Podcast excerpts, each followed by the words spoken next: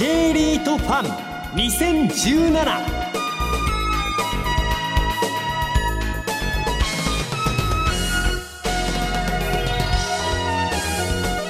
この番組は1月28日に東京証券取引所で開催した J リートファンの J リート IR プレゼンの模様をダイジェストでお送りします。この時間は総合型の J リート証券コード8960ユナイテッドアーバン投資法人 IR プレゼンです。ユナイテッドアーバン投資法人の IR 活動の一環としてお送りします。総合型の J リート証券コード8960ユナイテッドアーバン投資法人 IR プレゼン。ジャパンリートアドバイザーズ株式会社代表取締役社長チーフエグゼクティブオフィサーの吉田伊光さんにご登場いただきます。どうぞ皆様大きな拍手をお送りくださいませ。よろしくお願いいたします。おはようございます。今ご紹介いただきました吉田育夫でございます、まあ、本日は皆さんお忙しい中ユナイテッドアーバンのあのこの説明会にご参加いただきましてありがとうございます。早速始めさせていただきたいと思いますが全銘柄でいきますとも60近くございますので、まあ、投資家さんの皆様からしますと、まあ、どういうような、まあ、リートがどういうことをやってるのかあるいはどういうポイントなのがそのそれぞれの特徴なのかというようなところをあの皆さんご関心ではないかと思いますので、まあ、私どもユナイテッドアーバンが、まあ、どういうような、まあ、特徴があるあるいはまあどういう方向性を目指しているのか、まあ、そのようなところをですねで、まあ、ご説明したいと思いますので多少断片的なところがあるかもしれませんけどもご容赦ください、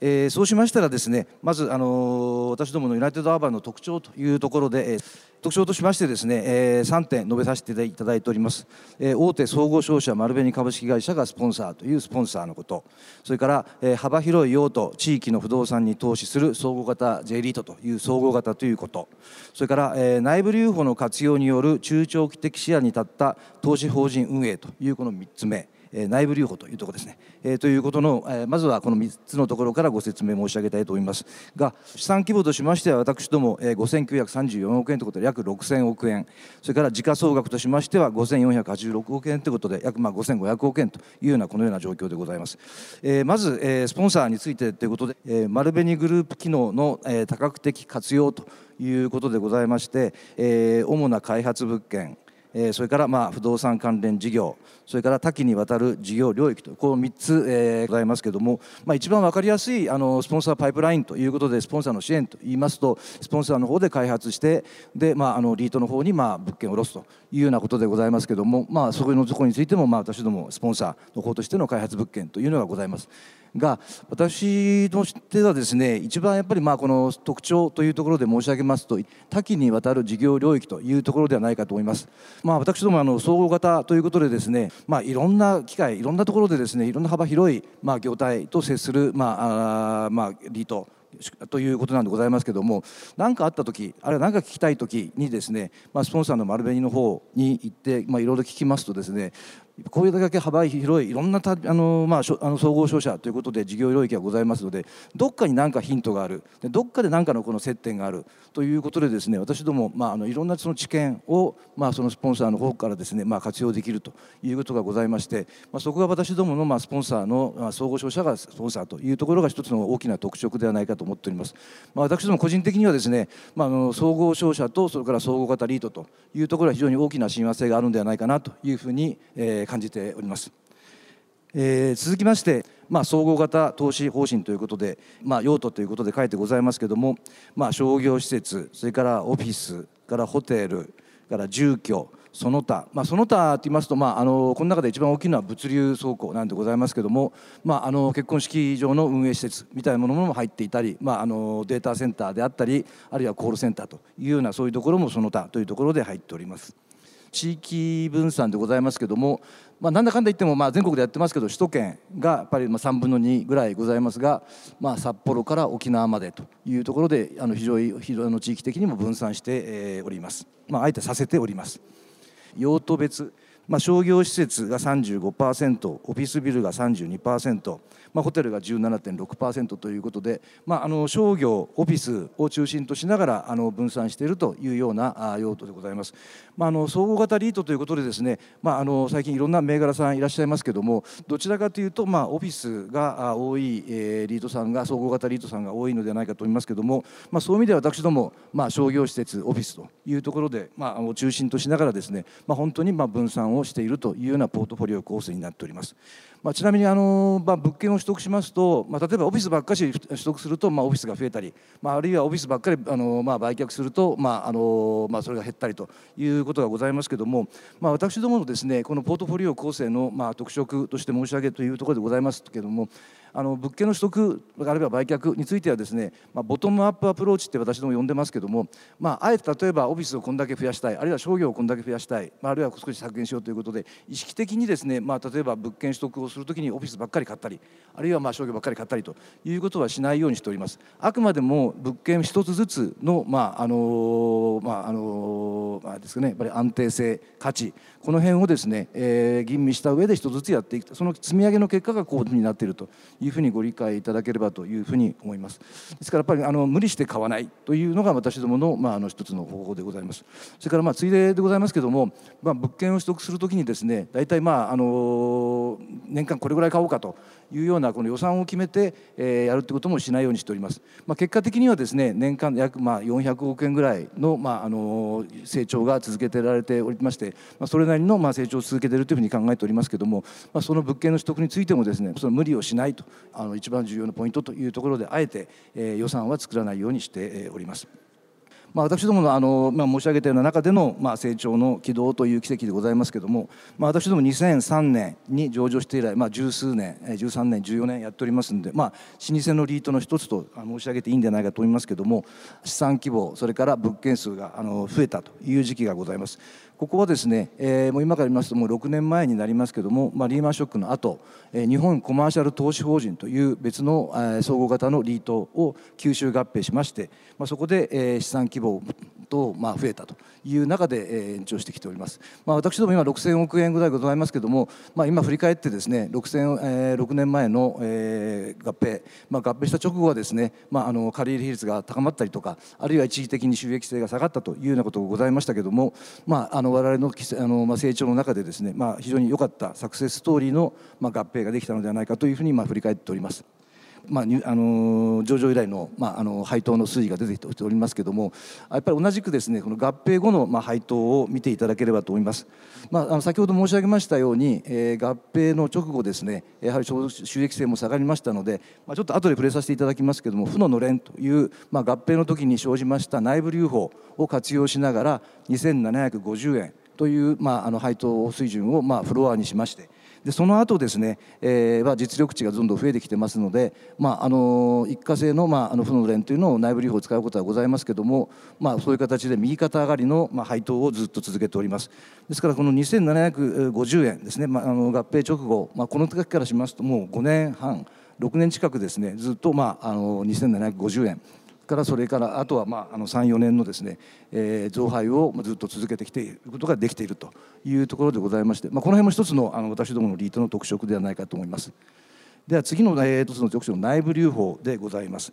この内部留保といいますと、えー、大きく分けてですねこの合併差益いわゆる負ののれんと呼んでおりますけどこの、えー、合併差益あともう一つは配当準備積立金という大き2つに分けられるかと思います。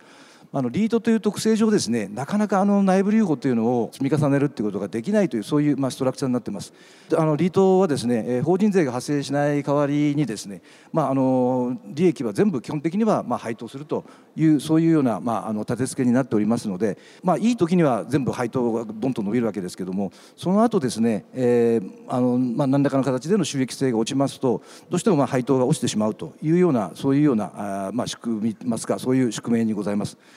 一般の事業会社のように内部留保を積み立ててその中でいろいろ配当したりあるいはどうこうするということがなかなかできないというそういうような、まあ、あの構造にございますが、まあ、私どもの場合ですねその合併の時にえー、負ののれんというその合併差益というのが生じました、まあ、どうして生じたのかというのが、まあ、これちょっと説明してあるんですけども、まあ、ちょっとここあの分かりにくいんで、まあ、そこはちょっと省略させていただきますが、まあ、あのざっくり言いまして、まあ、合併した時に、えー、合併先の、まあ、資産をもう少しあの少し圧縮して、えー、したとか、まあ、あるいはその配当、えー、その分割をですねその、えー、株の分割を何倍にしたとか今その辺がございますけども何はともあれ、えー、そういう内部留保がその時に生じました。あともう一つですねこの配当準備積立金ございますけれども、まあ、これはあの売却益物件売却益等が発生した時にですね、えー、それを積み立ててさせていただいてます。で先ほど申し上げましたように、えー、物件の売却益が出ればですねあのその時にはボンとこの J リートの仕組みとしまして配当が多くできるわけですけれども積み立てようとするとどうしてもあの法人税が発生してあの課税が発生してしまいますのでなかなか積み立てにくいというそういうような仕組みがございますけれども私どもの場合はですねその合併併したあということでですねその合併先の物件の売却をした時の売却益はですね、まあ、これもちょっとあのややこしいんで、まあ、あの省略させていただきますけども、え法人課税が発生することなく基本的には積み立ててくることができるというようなそのような仕組みがございまして、まあ、その辺内部留保を私ども積極的に積み重ねようと思ったら積み重ねることができるということが大きな特色かというふうに考えております。まあ、ざっくり今どれぐらいございますかというと、えー、負ののれんで75億円それから積立配当積立金で約14億円ということであ約90億円の積立金になっております。これは一つの特色だというふうに考えております。でそうしましたらですねどんな物件を総合型のリードとして私ども持っているかというところでご紹介申し上げたいと思いますが、えー、といくつかピックアップしたいと思いますけれどもまずあの、え、ひもんやショッピングセンターですねこれあのひもん屋にございます、えー、大英ひもん屋ということで40年間親しまれたあショッピングセンターでございます。えー、40年経ちましてですねあのだいぶ老朽化もしましてあの昨年ですね半年間かけて、えー、大リノベーションをしました。でその間収益が発生しなくて、えーまあ、テナントさんがいなかったもんでですねえ収益発生しなかったんですけども売却等もあって、えー、配当をちゃんとしたということなんでございますけども去年の12月の中旬から、まあ、イオンさんが新しいあのお店を、まあ、オープンされまして結構あのマスコミさんでも取り上げられていらっしゃいますので、えー、ご存知の方いらっしゃるかと思いますけども、まあ、イオンさんに変わる時に、まあ、あの賃料もかなり上げていただきままして、まあ、私どもまあ40億円ぐらいの,、まあ、あの回収費用をかけたんですけども、まあ、かなりのいいリターンの中での,、まあ、あの回収工事ができたというようなそのような物件で、えー、ございます。ちょっとまあ触れさせていただきますと、まあ、40年経ったということでですねやっぱりどうしてもあの築古、まあ、築浅の、まあ、築浅築古とか言ったりしますけども、まあ、物件新しい方がいいよねっていうのはまあ確かにあのその通りなんでございますけども、まあ、あの築年数経ってもですね、まあ、少なくともあの構造はしっかりしているわけですから、まあ、そこのところの中でいろんなこうバリューアップをしてですね、ですねえーまあ、不動産価値を上げていくということが、まあ、やっぱりいろいろできるということの、まあ、一例ではないかというふうに考えたりしております。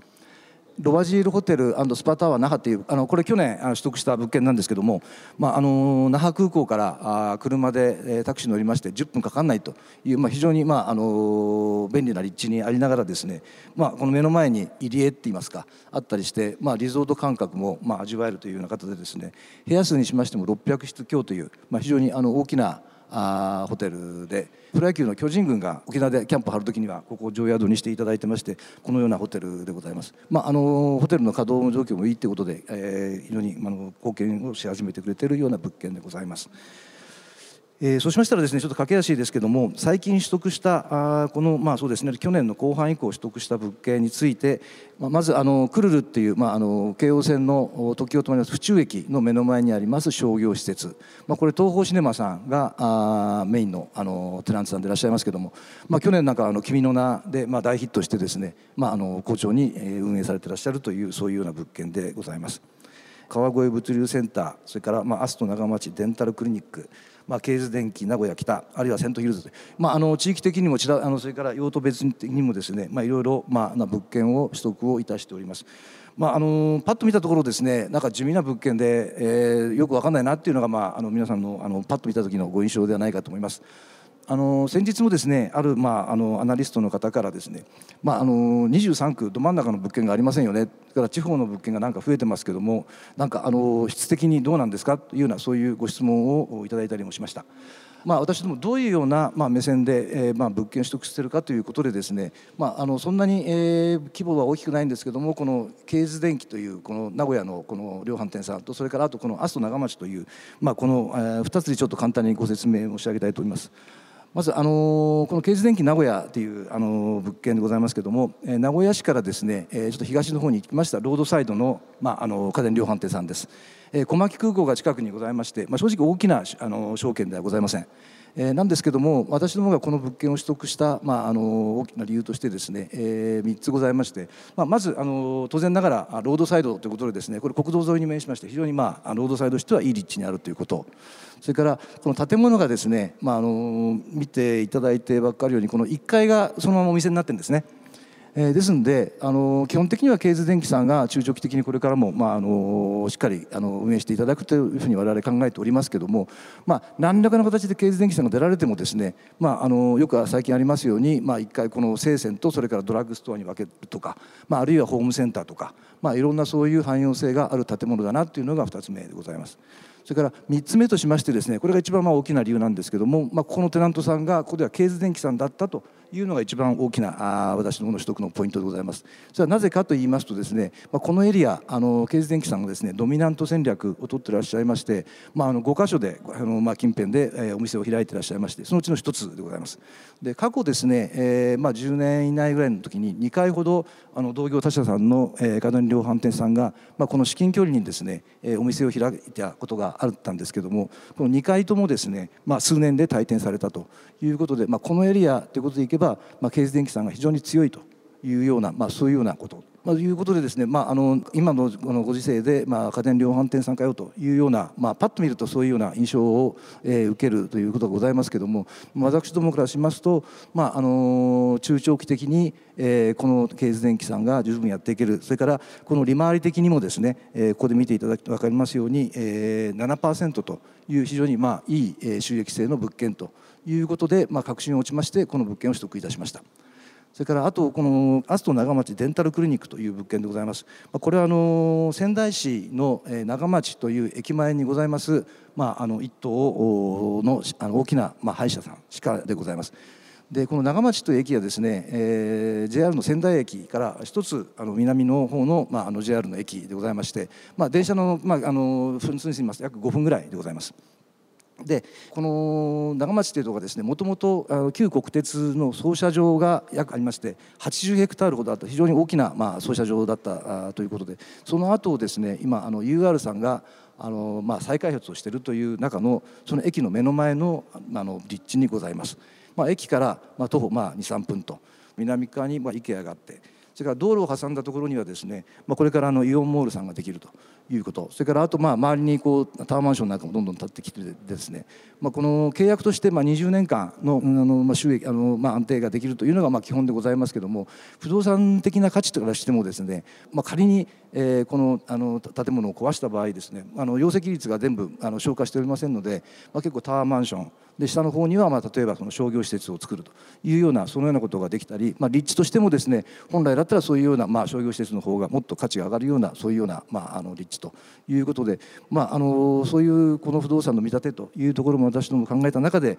まあ、こんだけの利回りの長期的な運営ということで取得をしたつもりでございます。必ずしもまああの本当都心のまああの例えば銀座青山そういうところの物件まあ、分かりやすいっては分かりやすいんですが、まあ、そこで例えば銀座でいきますと例えば3%を切るような利回りあるいはまああの青山で言ったらまあ3%のまあ前半ぐらいの利回りというようなものを物件を、まあ、私どもその常に安定的に配当を払うというお支払いするという立て付けのまああのからした時には、まあ、私どもからすればもう少し、えーえーまあ、資産効率がいいといいますか配当が,、えー、がもう少しできるようなそういうような、まあ、物件を厳選して選ぶ方がいいのではないかと。いうふうに考えてこういう形でしておりまして地方だからじゃあよくないのかじゃあその本当に銀座青山あるいはまあ分かりませんけどそういうとこだったらどうなのかというところは私どもの,、まあ、あのまあ、尺としてはいろいろな形で考える中での,、まあ、あの取得というふうにお考えいただければと思います。えー、そうしましたらですねあ私どもがじゃあどういう方向を目指して、え今やっていこうかというところでですね、え配当の、まあ水準を先ほどちょっと触れさせていただきましたけども、まああのまあ、合併して以来6年間ですねずっとまあ配当を、まああまあ、あの2750円をフラットとして、えそこから上げ続けてきているというところでございますが、まあ、2750円から申し上げますとこの前の11月期で、え3010円ということで、え6期連続で、まあ、配当を増配をしてでそれをまあ3.2%平均ということでございますので、まあ、あの6000億円規模の、えリートがまあ、毎年続けて3%程度続けてまあ増配をしてきているというのは、まあ、それなりの意味があるのではないかなというふうには考えております。でその間ですね、まあ、5回の,、まあ、あの公募増資をさせていただいてきましたでその結果ですね LTV いわゆる借入比率ですね借入比率はまあ48.8%という、まあ、約50%近い数字から42.8%という、まあ、40%近くまで、えー、削減をもうしております。まあ、やはりまあ借入比率が低い方が何かあった時の安定性それからまあ物件を買いたい時にですね、まあ、公募増資をしなくてもこのファイナンスをあの銀行さんからお借りをすることで物件をどんどん取得できるということそれから仮に、まあ、それこそあの6年前に私ども M&A をしたわけですけども何かのそういうような機会があった時に機動的にまあ動けるというようなこともございまして借入比率というのはまあ、低いに、まあ、方がいいのかなというのは考えておりますそれから、えー、借入比率を下げたということと同時にですね内部留保でございますねまあ、この間に、え、物件の売却による、ま、売却益等をですね、え、積み立てたりしたりもしまして77億5000万円だったものが今約90億円近く約ま12億円強、ま、増えております。まあ、普通あの増配を続けようと思うと借り入れを増やすことによって、まあ、あのいろいろ物件を買って、まあ、あの増配をするとか、まあ、そちらの方がまあなかなかまあやりやすいということであるんでございますけども、まあ、結果的にかもしれませんけども、まあ、あの借り入れ比率を5割から4割ぐらいまで下げて、まあ、かつ、まあ、内部留保もこういう形で増やして安定性を増やしながら、まあ、かつまあ増配も、まあ、あの過去3年間ですね、えー、こういう形で続けてきているということでございます。それでそういう中で、まあ、あの私ども今後どうしようかというところでございますけれども今年の11月期まで、えこういう形で発表させていただいておりまして、え今度の5月期は3150円それから今度の11月期は3180円ということで、まあ、この前の11月の3010円から比べますと、まあ、1年間でございますけど5.6%という成長を見込んでおります。でまあ、この辺については、まあ、あのよほどことがなければ私ども達成できるというふうに考えているんでございますけれどもじゃあこのあと29、30とどうなのかというところでございます。まあ、私どもの方針としまして、まあ、こういう形で、えーまあ、安定してながらですね成長を、えー、配当を成長させてきているということがございますので、まあ、ぜひ私どもとしてはですねこの傾向を続けていきたいというふうに、まあ、考えております。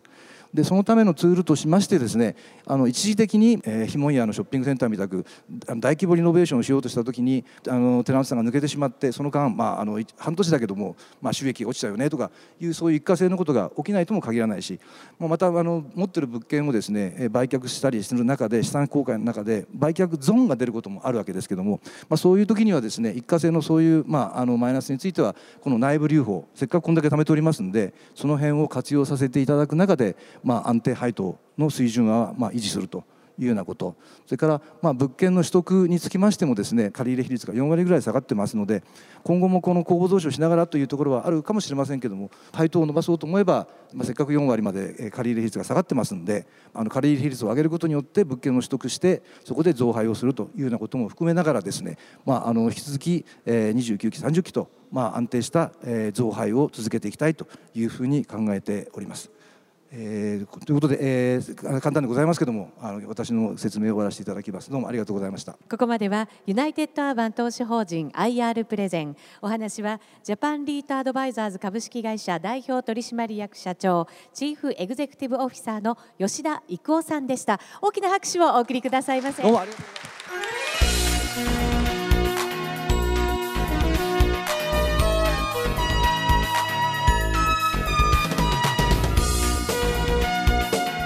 この番組は証券コード8960ユナイテッドアーバン投資法人の IR 活動の一環としてお送りしました。